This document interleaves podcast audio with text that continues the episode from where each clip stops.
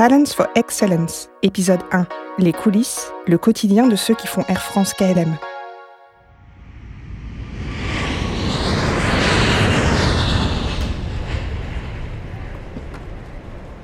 Le commandant, c'est quand même le chef d'orchestre un petit peu de tout ça.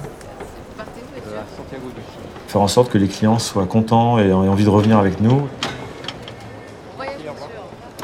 Donc je m'appelle Marc Liégeois, j'ai 51 ans, je suis Air France depuis à peu près 28 ans et actuellement je suis commandant de bord euh, instructeur sur Boeing 777.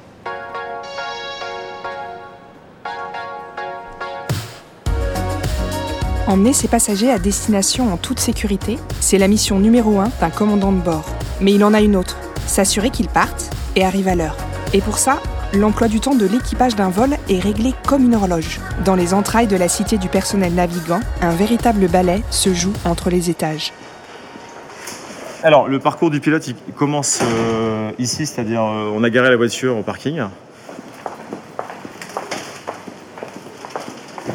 Voilà, ici on, a des étiquettes de sûreté qui permettent de mettre un- une marque euh, équipage sur nos bagages.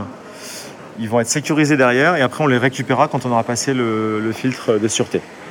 Donc on les met sur un tapis roulant. Une fois qu'on a fait ça, on va monter la préparation des vols. Bonjour. Donc voilà, ici les pilotes récupèrent leur dossier de vol. L'idée c'est effectivement d'aller voir tout le contexte du vol et surtout d'échanger avec les collègues sur euh, la stratégie de la mission. Toutes les données météorologiques euh, sur le parcours, les particularités passagers et le but après c'est d'avoir un projet d'action commun.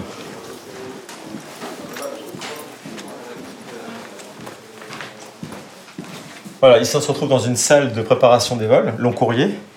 Euh, c'est là où on va euh, partager donc le, le dossier de vol entre plusieurs pilotes. Donc en fonction du temps de vol, on est soit 2, 3 ou 4 pilotes. C'est ici également où le chef de cabine principal et le ou les chefs de cabine vont venir nous rencontrer pour récupérer des informations sur le vol avant d'aller voir leur équipe dans une autre salle et puis euh, emmener tout le monde vers le contrôle de sûreté.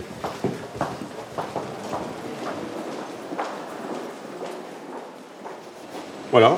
On arrive en fait, on passe ces portiques. Derrière, c'est le filtre de sûreté. Derrière, on récupère nos, nos bagages. Une fois dans la navette à H-1h15, on est censé être à l'avion à H-1.5 et de faire en sorte que l'avion soit prêt à embarquer. Premier passager à bord à H-50 minutes. Parce qu'un avion long courrier, c'est entre 200 et 470 passagers. Euh, Et donc, il faut au moins 50 minutes pour pouvoir euh, embarquer euh, tous nos clients à bord.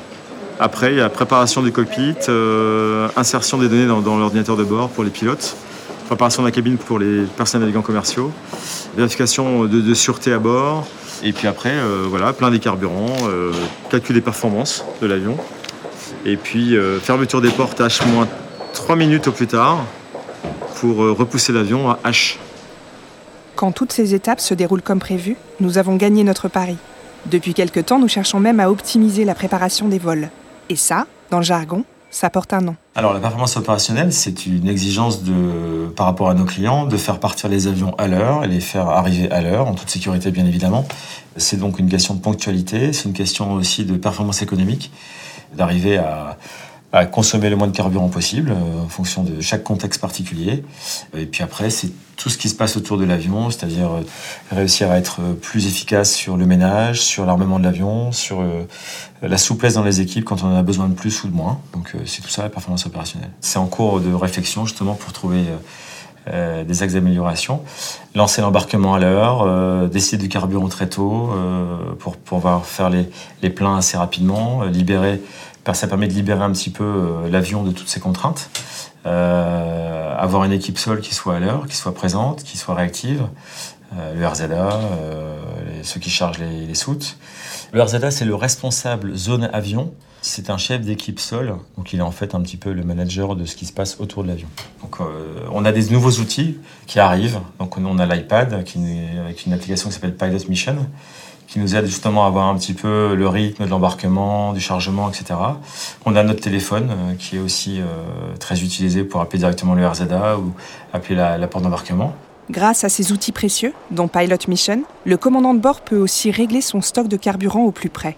Il ne doit pas en embarquer trop afin que l'avion ne dépense pas d'énergie inutile pour le transporter, mais il doit aussi rester prévoyant en cas d'aléa climatique par exemple. On a une nouvelle génération qui arrive, qui est beaucoup plus euh, sensibilisée sur tout ce qui est euh, environnement déjà, donc tout ce qui est carburant, consommation de carburant. Euh, et puis on a beaucoup de transformations digitales qui nous permet aussi de pouvoir avoir une conscience de la situation économique plus forte et de pouvoir agir de façon plus ciblée sur, ce qui, euh, sur la performance opérationnelle. Dans l'information qu'on a de nos commandants de bord, on essaie vraiment de, de leur dire qu'il est essentiel d'être le plus, le plus présent possible auprès de la clientèle, physiquement aussi, c'est-à-dire euh, à l'embarquement, au débarquement, si c'est possible, hein, si le, le, contexte du vol le permet, euh, de faire des annonces aux passagers les plus claires possibles, les plus honnêtes possibles, transparentes, et jamais mentir. Enfin, moi, c'est ce que je leur dis, il faut lui dire la vérité, même si elle n'est pas facile à dire. Euh, je pense que les clients sont, sont contents qu'on soit honnête avec eux. Si la perfop s'améliore, comme dit Marc, la vérité risque d'être de plus en plus facile à dire. Il y a une prise de conscience générale en fait de tous les métiers, euh, une application plus forte, et qu'au final, euh, on arrive à être plus réactif, plus efficace. Euh, donc on arrive à améliorer un petit peu les statistiques.